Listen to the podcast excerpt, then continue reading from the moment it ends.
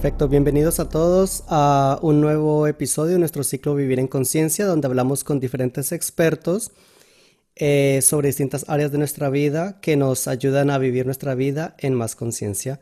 Hoy hablamos con Laura Más, escritora, periodista y entrevistadora, que ha colaborado ah, con medios como Onda Cero, RNE y ha sido copresentadora de Radio Estel, radicada aquí en la ciudad de Barcelona. Laura es licenciada de periodismo de la Universidad Autónoma de Barcelona y ha emprendido un viaje fascinante al cual nos invita con ella en su primer libro publicado por el sello Espasa de la editorial Planeta, llamado La Maestra de Sócrates. Bienvenida Laura, ¿cómo estás? Hola Víctor, encantada de estar aquí con vosotros, formar parte de estas charlas que estás organizando. Es un placer para mí. Para nosotros también, eh, Laura, tengo que admitir que eh, eh, no soy de los lectores más, más, ávidos, soy bastante lentito. Y he cogido tu libro y no lo puedo, no lo, no lo puedo poner de vuelta en, en, la mesa. Es, es fascinante, es súper ameno de leer. Y quería que, que nos contaras un poco qué te impulsó a escribir este libro. Pues mira, em, yo mm, como periodista cultural que llevo casi una década trabajando sobre todo eh, difundiendo la literatura, promocionando a otros autores, hacía mucho tiempo que tenía como esa inquietud por escribir, eh, llevaba muchos años también escribiendo por mi cuenta, eh, con algunos relatos publicados en algunas antologías, también escribiendo poesía. Pero es mm. verdad que el, género de novela me, me, daba mucho respeto, ¿no? Y, y en cierto modo también pudor, no sé cómo hmm. explicártelo, pero mm, bueno, me importaba mucho también el qué opinase la gente con un primer libro y, nunca encontraba ni el momento ni, ni una historia buena para, para, ponerme de lleno. ¿no? Entonces llegó a mi vida em, la filosofía. ¿no? Eh, yo soy una gran apasionada de la filosofía, hasta el momento he sido autodidacta, aunque últimamente me estoy planteando incluso empezar a estudiar la carrera, porque me, encanta y creo que nos ensancha mucho el pensamiento, la filosofía. Sí, total. Em, entonces, en la ciudad en la que resido, como, resido, como, bien, has comentado antes, pues asistí a unas clases, a unas lecciones de, filosofía y en una de esas clases mencionaron la existencia de una mujer llamada Diotima, que fue nada más y nada menos que la maestra de Sócrates. Mm. En esa clase que no estaba centrada en ese personaje femenino, eh, bueno, solo se hizo esta pincelada, pero yo enseguida, pues en mi cabecita, empecé ya a darle vueltas, eh, por mi cuenta empecé a investigar sobre el tema y acabé llegando a la conclusión de que, de que tenía algo muy bueno entre manos que merecía ser contado. Así que yo creo que el impulso principal que me llevó a escribir este libro fue el saber que tenía un personaje increíble entre manos que era mm. totalmente desconocido para la mayoría y, que merecía la pena rescatarlo del olvido de la historia, ¿no? Sí, sí. Em, eh, es, muy, es muy curioso porque, bueno, y, luego me gustaría que, que, adentremos un poco más en, este personaje, pero me parece realmente acertado, ¿sabes? Ah, para mí el título es, eh, a ver, engancha, engancha y solo falta leer la primera página ya para, para adentrarte en el libro. Si me permites el atrevimiento, Laura, me gustaría leerle a nuestros seguidores un pequeño párrafo eh, de la página 99. Vale, yo que tengo aquí el libro también voy a abrirlo. bueno, ya te, ya te pediré em, un, que nos leas también un... Vale. Veo en tus ojos sufrimiento, pero también ilusión por un cometido que estás llevando a cabo y cuya importancia todavía desconoces. Una nueva luz se ha instalado hace poco en tu vida, aunque su llama últimamente es escasa. El cuerpo de Ditima se estremeció, pareces perdida, pero eso es algo que deberás afrontar más de una vez a lo largo de tu vida. Solo quien es capaz de perderse sin sucumbir al pánico, podrá encontrarse de nuevo. Yo creo que es un, un, párrafo que, con el que podemos empatizar realmente en, en, la, situación que estamos atravesando todos como humanidad. y, y, es curioso porque Diotima es una sacerdotisa que viene a salvar a Atenas de la peste. Ah, ¿cómo, se ¿Cómo se relaciona la pandemia y la situación actual con la de aquella del año 440 a.C.? Pues al final em, los sentimientos más primitivos del ser humano, eh, yo siempre digo que, no cambian tanto a lo largo de, los siglos y los siglos. ¿no? Estamos hablando obviamente de una antigua Grecia, de esa Grecia clásica del 440 a.C., que es donde arranca la historia, que son tiempos sumamente remotos, pero mm. yo escribiendo sobre sobre ello, habiendo hecho un trabajo arduo de documentación previa en el cual también me empapé mucho de las costumbres y del pensamiento de la época, descubrí que al fin y, al, fin y al cabo las pasiones humanas y esos sentimientos pues no distan tanto de los nuestros. Por tanto, en aquel momento en el que se temía que la ciudad de Atenas fuese arrasada por la peste, hmm. pues la gente estaba eh, pues llena de pánico y pavor, como es normal, Pericles, que era el primer mandatario de Atenas, el máximo político en aquel momento, eh, fue el encargado de llamar a Diotima para que salvase a esa ciudad de la peste.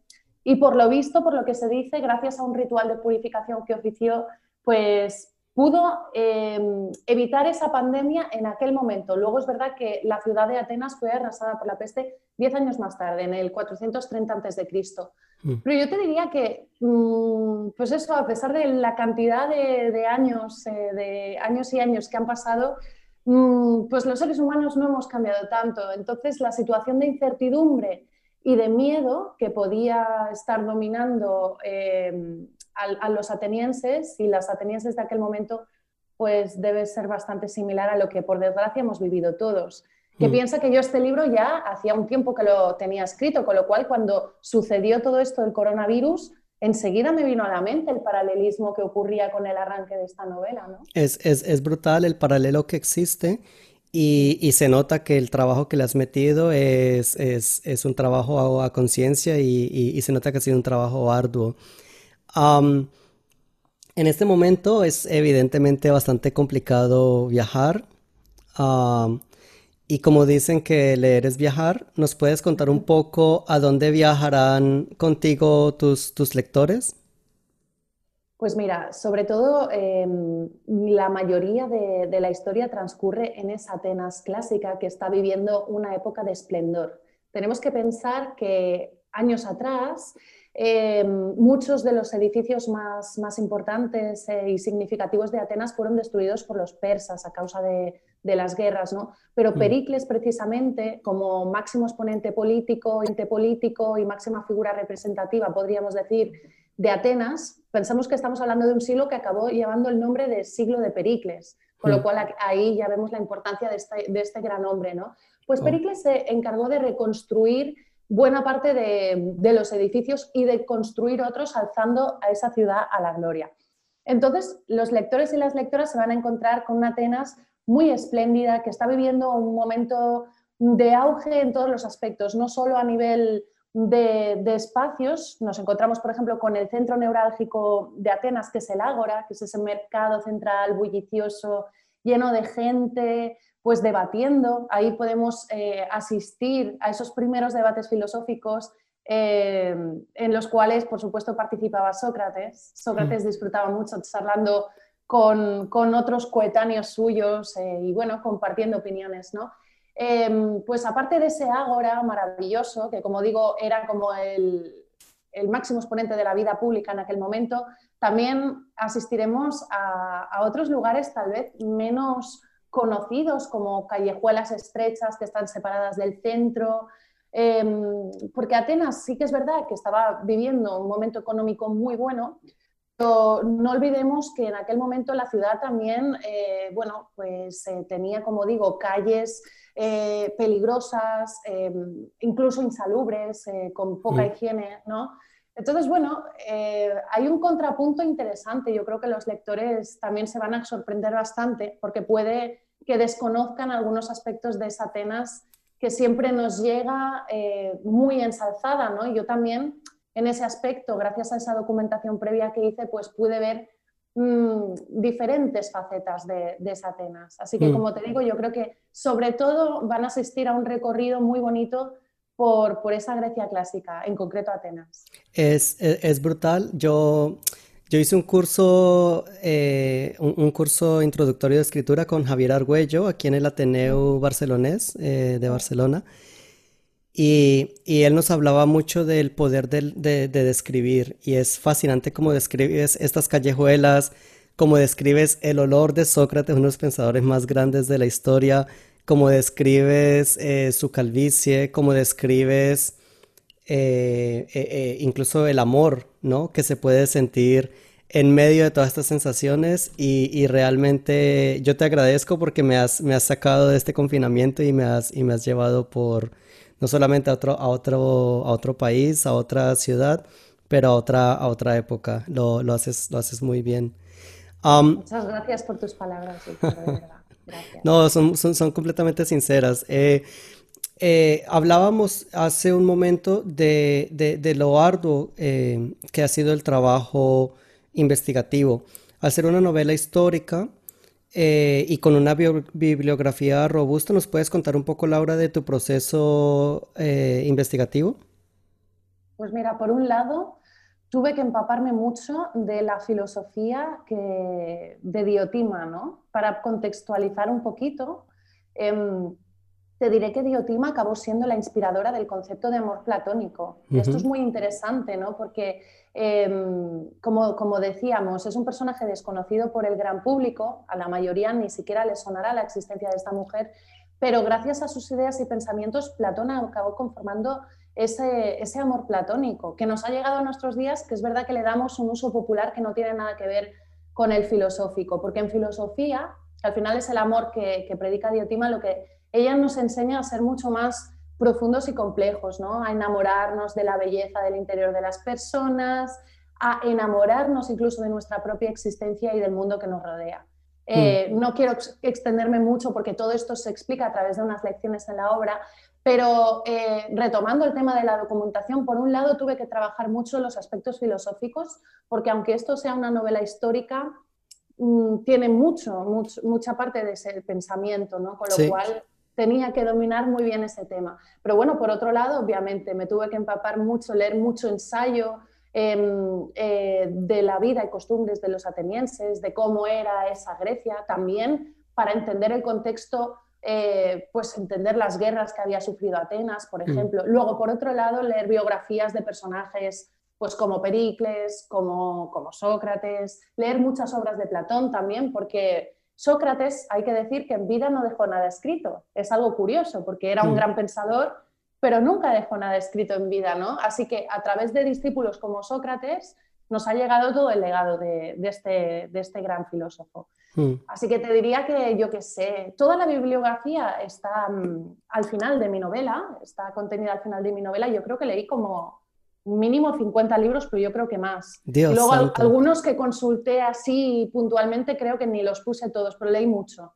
Mucho porque quería sentirme segura escribiendo, no, y no quería parar la escritura cada dos por tres consultando cosas. Claro, luego, claro. Luego es cierto que, que bueno, eh, contratamos a una historiadora también para que leyese la novela, para que viese que todo estaba bien. Pero, pero bueno, fue un trabajo, fue un gran reto para mí, ¿eh? sin duda. Eh, nuevamente, se nota el nivel de conciencia con el, con el que has hecho el trabajo. ¿Viajaste a, tuviste la oportunidad de viajar un poco? ¿Nos cuentas, nos, nos cuentas algo de, de tus viajes? Pues mira, eh, yo soy una apasionada, aparte de la filosofía, de la literatura eh, y de, este pensamiento, soy una apasionada de los viajes. Yo siempre digo que si tuviese mucho dinero y mucho tiempo, eh, me recorrería el mundo, porque creo que viajar mm. enriquece, nos enriquece, ¿no? Igual que la lectura nos hace tener diferentes perspectivas y nos da un punto de vista más crítico, el viajar, el conocer culturas distintas también. Y en el caso de Grecia, pues tuve la oportunidad a, principios del año pasado, más o menos, eh, de viajar a Atenas. Y eso mm. me ayudó mucho porque estar en, la Acrópolis, en el Ágora, pisar las mismas piedras que antaño pisó Sócrates, ostras, impone mucho, ¿no? Fue, guau, para mí un, viaje que cambió totalmente mi vida. Y luego, ya te digo, a nivel de inspiración me ayudó mucho el haber respirado ese ambiente. De algún modo, yo creo que si el escritor tiene la oportunidad de viajar al lugar donde está de donde, del que está escribiendo, es sumamente recomendable. Yo siempre que puedo, yo creo que, bueno, en futuras obras, si no las contextualizo en Barcelona, que es donde vivo, volveré a ir a los sitios donde, donde relato la historia, porque creo que te da, pues es un punto de vista más, más completo, ¿no? Creo, creo que lo transmites, lo nuevamente, yo, yo me sentí caminando esas calles, ah, me sentí en las situaciones, eh, eh, la verdad que es, es, es impresionante cambiando un poco em, e, el, tema, Laura, quería preguntarte, dado en parte a nuestros avances tecnológicos, vivimos en, una, en un contexto de, de sobreinformación, de desinformación. Eh, a, nivel mundial creo que nos estamos viendo bastante eh, eh, polarizados. ¿Qué, podemos aprender de estas personas que vivieron hace más de, de 2400 años atrás con respecto al, diálogo, al amor, a la empatía, a la escucha y a poder, a poder estar en desacuerdo con una persona sin, sin bloquearla del WhatsApp, sin eliminarla del Facebook, sin, sin eliminarla de las redes? Es verdad, esto que dices del desacuerdo es muy interesante porque parece que hoy en día nos molesta mucho que, que eh, bueno, que cuestionen nuestras afirmaciones en redes sociales. Vemos que también hay gente que entra en debates absurdos que acaban fatal. Em, y de, esa época, sobre todo, yo creo que deberíamos, eh, lo que podemos aprender, una de las buenas cosas que podemos aprender es a darle al, al pause a nuestra vida, hacer una pausa, es verdad, eh, detenernos por un momento, parar este mundo acelerado que nos rodea para ser más consciente de todo lo que tenemos. Yo creo que mm. como estamos precisamente tan acelerados, la prisa domina nuestro día a día y es prácticamente, em, bueno, eh, algo inevitable, ¿no? Porque si estás trabajando, la gente normalmente suele estar estresada, es decir, bueno, es, bastante horrible en general. Em, y, y como te digo, de vez en cuando detenernos, analizar lo que tenemos, pensar y respirar, eh, puede sanar también eh, nuestra alma y puede bueno, alimentarse y de algún modo alimentar, pero aumentar nuestra calidad de vida. Hmm. Yo creo que los atenienses en aquel momento, obviamente eran otros tiempos, pero sí tenían esa posibilidad de simplemente eh, no tener en cuenta mucho el tiempo, es decir, pues Sócrates caminaba por el ágora, sabía cuándo entraba, pero no cuándo saldría. Hmm. Nosotros creo que también cronometramos demasiado todo, ¿no? Yo misma me incluyo, vamos todos con una agenda diciendo, pues de tres a tres y media de esto, luego, ¿no? Es verdad. Pues, justamente la persona que acaba de la persona que acaba de entrar es la es la reunión que tengo ahorita a las cuatro a las cuatro de la tarde. Sí, he visto ahí un pantallazo. Sí, sí, sí. Pero, pero, pero, eso es, un, es un ejemplo clarísimo de lo que estás diciendo, ¿no? Lo tenemos todo como súper cronometrado. Y, y, en, y, en, esta época eh, no, no, éramos eh, particularmente esclavos del, del tiempo, ¿no? Buscábamos otras pasiones y yo creo, o lo que yo tomé del libro, es un poco esto, ¿no? De, de, de cómo ese diálogo y poder explorar precisamente con una persona que está al otro lado de, del pensamiento, de lo que tú crees, en realidad te enriquece. Ah, y, yo el, creo que... El saber debatir, ¿no? Exacto. Mm. El, saber debatir, por ejemplo, sin alzar mucho la voz, sin molestarte. Mm. Yo creo que eso lo llevaban mejor antes. Estaba también más a la orden del día, el compartir mm. pensamientos. Yo creo que esto se está perdiendo un poco, ¿no? Eh, yo creo que también el saber escuchar en, en, muchos diálogos, yo veo eh, eh, una persona, un, un personaje que, que, que lanza una pregunta como tratando de demostrar que tiene la razón y al final, cuando escucha la respuesta, eh, tiene la humildad de bajar la cabeza y decir, buen punto, tienes, no lo había pensado así. Mm. es, me, pareció fascinante eso y me parece relevante para, para, para cómo vivimos en, la actualidad. Sí, sí, sí. a ver, lo vemos en Estados Unidos, que a, Trump le ha costado bastante tiempo algo tan sencillo como si vale la pena ponerse una mascarilla en, una pandemia, bueno, con el contexto actual. Es utópico, Laura, pensar en, en, este amor y, especial, y particularmente en la, en la escalera de amor de, de, Diotima de, de Mantinea en, nuestra realidad actual? A ver, eh, yo creo que no.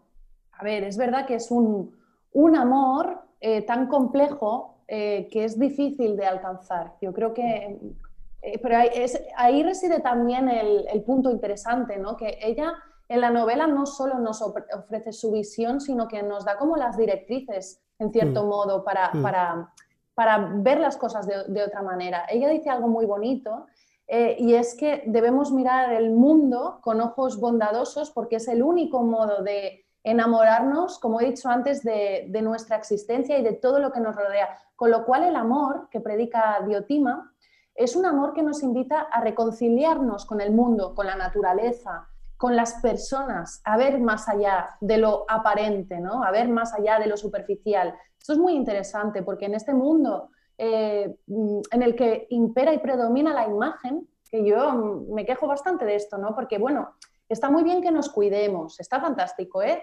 Y, verse bien, está, está genial, pero me da la sensación, mm, y supongo que estarás de acuerdo por lo que estamos comentando, que que la gente, em, bueno, si ponemos una balanza ahora mismo está bastante desequilibrada y mm. pesa mucho más el aspecto físico que el cultivar la mente, ¿no? O sea que mm. eh, el amor de Diotima no solo es un amor como se, como se entiende en general hacia, hacia el prójimo, que también, sino mm. que es un amor que te diría que es una vía de, hacia el conocimiento. Si tú acabas viendo eh, el mundo con, bondad, si acabas reconciliándote con este mundo aparentemente hostil, es que vas a, vas a abrirte de par en par, ¿no? O sea, vas a abrazar todo lo que te rodea, con lo cual mm, espiritualmente vas a estar muy elevado. Y por eso es muy interesante este amor y puede parecer utópico, pero yo creo que hay gente capaz de alcanzar ese punto que algunos llamarían nirvana, ¿me entiendes? Pero sí, sí, sí. yo creo que es, ¿Qué es ese concepto de amor el que, el que manifiesta ella? Me, parece fascinante y no quiero desvelar más de la cuenta porque creo que lo explicas también en el libro, que no quiero, no quiero estropearlo, pero me encanta cómo ella em, no lo convierte en un amor elitista, ella reconoce que el físico es importante, ella reconoce que hay una importancia a este contacto visual que yo creo que eh, lo, vemos en, los perfiles de Instagram de hoy, ¿no? Que es eh, bien, o sea, es, agradable, pero cómo ella logra ese balance y cómo propone ese balance y cómo propone la búsqueda hacia ese balance es lo que me parece muy enriquecedor. En la vida, al final, la clave está en el equilibrio, ¿no? Sí. Yo creo, es difícil encontrarlo, además, en todo, tenerlo en todos los aspectos de la vida es complicado, porque normalmente cuando te va bien la vida amorosa, por ejemplo, a lo mejor te va mal el terreno laboral. O al contrario, es difícil ¿eh? que todo el mundo esté en el mismo plano a nivel sentimental, familiar, de amigos, de trabajo. Sí, sí, sí. Sí, es, totalmente cierto. En, bueno, eh, eh, hay un dicho popular que, es, que escuchaba mucho a, mis abuelos decir, pero es si las cosas... Uh, van, van mal en el bolsillo, asegúrate que vayan muy bien en la cama. Y si van mal en la cama, asegúrate que vayan muy bien en el bolsillo. Claro, por, alguno, por, algún lado tienes que compensarlo, ¿no? Sí, sí. Um, en otra entrevista, Laura, te escuché, te escuché decir que con este libro intentas rescatar una mujer del olvido de la historia. ¿Nos puedes contar un poco más? Sí, eh, mira, esta mujer, como, he dicho, fue la inspiradora del concepto de amor platónico, mm. fue la mentora del mismísimo Sócrates, mm. aparece en la célebre obra El banquete de Platón. Allí eh, yo pude conocer todo su pensamiento gracias al banquete de Platón, que invito a todo el mundo también a leerlo o a rescatarlo, porque a lo mm. mejor muchos y muchas personas lo habrán leído hace muchos años, pero yo en definitiva... Em, más allá del banquete prácticamente no se ha mencionado la existencia de esta mujer, ¿no? Entonces, mi pregunta es la siguiente, ¿por qué? ¿Por qué hasta hoy, por ejemplo, que yo eh, he novelado su historia, la mayoría de la gente desconocía las aportaciones que hizo en esos inicios de la filosofía occidental, ¿no? Pues hay una respuesta muy fácil y muy evidente, y es que hasta hace poco tiempo la historia fue escrita por los hombres. Hmm. Y eso es así, nos guste o no. Este hecho, en otro contexto y en otras épocas, implicaba que los logros de las mujeres se escondiesen. Hmm. Hay muchísimas mujeres, tú lo sabes, Víctor, que han pasado a través de la historia sin pena ni gloria. Y es ahora cuando también se está rescatando la figura de otras grandísimas mujeres que hmm. hicieron eh, maravillosas aportaciones en sus respectivos campos de trabajo. Hmm. Entonces es que yo creo que queda mucho todavía por hacer, con lo que tampoco descarto el día de mañana escribir sobre otra gran mujer, porque me parece que aparte de disfrutar escribiendo, eh, tengo como la sensación de haber hecho algo bueno, de alguna manera de haber aportado mi granito de arena reescribiendo la historia, ¿no? Hmm. Mm, como situando sobre la palestra un personaje del cual se ha hablado muy poco. Y el, hecho, el hecho de haber hecho una novela me llamaba mucho la atención porque eso me daba la posibilidad también de poner al alcance su historia y su pensamiento al alcance de todo el mundo. A lo mejor el género de ensayo, que es más sí, es más ilustrado y a lo mejor se escribe con un lenguaje más, más elaborado o más culto, pero tal vez el género de ensayo no llegue, eh, solo llegará a lo mejor a la gente interesada en este tema, pero al haber sido novela creo que es distinto y sobre todo porque es una novela que contiene, como la has leído, pues elementos pues más de acción, de thriller, sucede una guerra entre medio, con lo cual tampoco es una, no es una novela 100% centrada en ella, aunque sea un eje principal, ¿no? Claro, claro. Eh, aquí es donde yo mm. creo que lo haces muy asequible y ah, yo, yo me considero un gran mm. partidario de la, de la equidad y así como en, en muchos, eh, bueno, es, una moneda de dos caras, ¿no? Donde, donde los hombres tradicionalmente han, recibido mm, ah, mucho protagonismo en, áreas como el, pensamiento ah, ah, en, esta época, pero me interesa, me pareció muy interesante también el rol que destacaste o que vislumbraste eh, también en la guerra, ¿no? Que, tiene una mujer. Ah, solemos tener fama de, bélicos los, los, hombres por ser hombres, pero, pero aquí hay una, es una mujer precisamente que, que tiene también un, un, papel importante en, en, la decisión que toma Pericles y al, al, final. Y, y, y como muestras la división que hay entre, e, e, entre los mismos atenienses, ¿no? Con respecto a esa decisión y de dónde entienden ellos que viene esa decisión. Sí, yo creo que no pasa nada por, por desvelar esto o adelantar algo, pero al lado de Pericles, que recordemos fue ese principal político de Atenas en aquel momento, eh, había una gran mujer. Esa es una mm. típica frase, ¿no? Detrás de un gran hombre hay una gran mujer. Pues en el caso de Pericles, su compañera de viaje fue Aspasia de Mileto. Fue una mujer apasionante cuya existencia está probada, con lo cual también pude leer varias biografías sobre ella y ahondar en, en este personaje. Y fue una mujer sumamente poderosa, muy ilustrada, muy inteligente, eh, fue una maestra de la retórica y, entre otras cosas, pues asesoraba a Pericles em, mm. a la hora de tener que tomar decisiones. Y ahí es cuando verán los lectores y las lectoras que efectivamente la influencia de su pensamiento y de sus ideas es importante para Pericles. Mm. Y, y es verdad que él era la parte visible que tomaba las decisiones de cara al pueblo ateniense, pero, pero sí, alguna decisión como entrar en la guerra pues estuvo tomada en gran parte por, por también eh, los deseos de Aspasia, ¿no? Claro, y los pasos que sigue Aspasia para, para lograr esta posición ah, de, de, poder, ¿no? Yo creo que es, nuevamente es algo en, en lo que muchas personas realmente podemos empatizar y podemos lograr ver, tener una, una visión más, más balanceada. Es, eh, nuevamente, para mí ha sido, ha sido fascinante. el mes pasado, Laura, fue el, mes de Pride, de Orgullo. y justamente la semana pasada tenía una conversación con un, amigo con respecto a la homosexualidad. Nos, ¿Qué podemos aprender nosotros de, Sócrates eh, que sea relevante para, para, para, esto, para este pues mes? Fíjate, yo creo que eh, en la antigua Grecia eh, la gente era sumamente abierta de mente en el plano sexual y, la homosexualidad estaba a la orden del día. De hecho, eh, las mujeres, hay que decir que las mujeres de Atenas estaban, quedaban en un segundo plano y, en ese momento estaban bastante apartadas de la vida pública, con lo cual todo lo que es gozo, placer em, y aspecto social se hacía solo entre hombres. Esa era la mm. dinámica normal, muy injusta por otra parte. Pero en ese aspecto los hombres gozaban entre ellos y tenían todo tipo de relaciones, por supuesto también sexuales.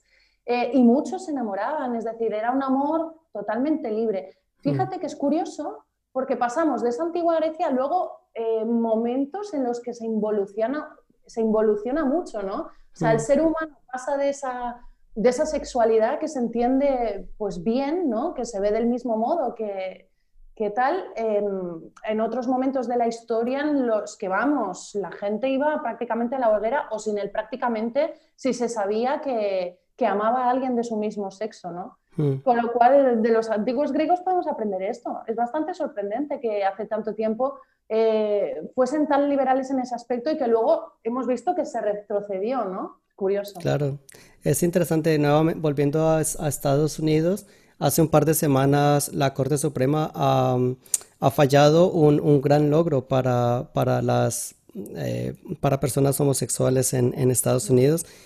Y es un poco loco leer en, este libro que, en algún momento nadie tuvo que pelear esto y, pelearlo durante tantas décadas para, para, nuevamente, volviendo al tema de la equidad, para lograr esa, esa equidad y para no ser, bueno, no ser discriminado, no ser apartado, no ser juzgado por, por, por una orientación sexual o por el amor que pueda sentir hacia, hacia una persona. Claro, es que el amor, retomando el tema del amor, cobra, cobra mucho sentido lo que estás diciendo, porque el amor es universal. No entiende ni de sexo, ni de género, ni de edad, es que da igual. Yo al final digo que todos somos personas, es decir, yo me enamoro de personas, no me enamoro de un género, ¿no? Hmm. Yo lo concibo de este modo. Y sería muy interesante que al final la gente lo viese del mismo modo. También hay mucho trabajo que hacer. O sea, mm, estamos avanzando, pero yo soy muy consciente de que queda mucho por hacer. Hay gente, por desgracia, todavía muy cerrada de mente. Que está... Sí, sí, sí. Eh, yo creo que estamos dando pasos en la, en la dirección adecuada. Sí, ah, estamos teniendo las conversaciones, volviendo a, ¿sabes? Que podamos discutir algo abiertamente sin necesariamente estar, estar de acuerdo. Pero, pero creo que estamos, estamos yendo en una dirección adecuada donde, donde la raza, el género, tu orientación sexual, tu religión ya no sean temas que te, que te den acceso o te, o te, o te quiten acceso a, ciertas condiciones de vida y cierta calidad. Mira el movimiento también que se ha generado en Estados Unidos sobre el tema de la raza, precisamente con todo lo que pasó. Sí, exacto. Es, que es, estremecedor que a día de hoy estén sucediendo cosas de este tipo en las que se mata a una persona por el hecho de ser negro, es que me parece increíble. Es increíble. O, o que una persona gane más por ser hombre o, ser mujer. Sí, sí, o, salarial. Sí, sí, sí. sí, O, o, incluso cuando miramos a los hijos, pues que una mujer tenga derecho a custodia por ser mujer y, y, no un hombre por, por, ser, pues, por, ser, por ser padre. Laura, me gustaría, antes de despedirnos, uh, me gustaría pedirte eh, que nos leas un, un fragmento que para mí fue supremamente inspirador y que, y que creo que es muy relevante para, para nuestra, nuestra realidad actual. Eh, ¿tienes, tu libro? Creo que vi tu libro ahí. Lo tengo aquí, lo tengo aquí. Ah, dale, mira. Pues eh, me encantaría que nos leyeras, porfa, para despedirnos, en la página 51, el segundo párrafo. A ver, 51, segundo párrafo. vale. En realidad, Eros es tanto mortal como inmortal. Te lo mostraré de manera muy sencilla. El amor en un solo día puede florecer y vivir, pero también puede morir de hambre y sed, causándonos hondo pesar. Pero entonces vuelve a revivir a causa de la naturaleza de su padre, que descubre una nueva oportunidad de amar. Por eso Eros no es inmortal, pero al mismo tiempo lo es. Puede morir un amor, pero no el amor. El que hay dentro de tu pecho, tu capacidad de amar, no morirá jamás. Amén.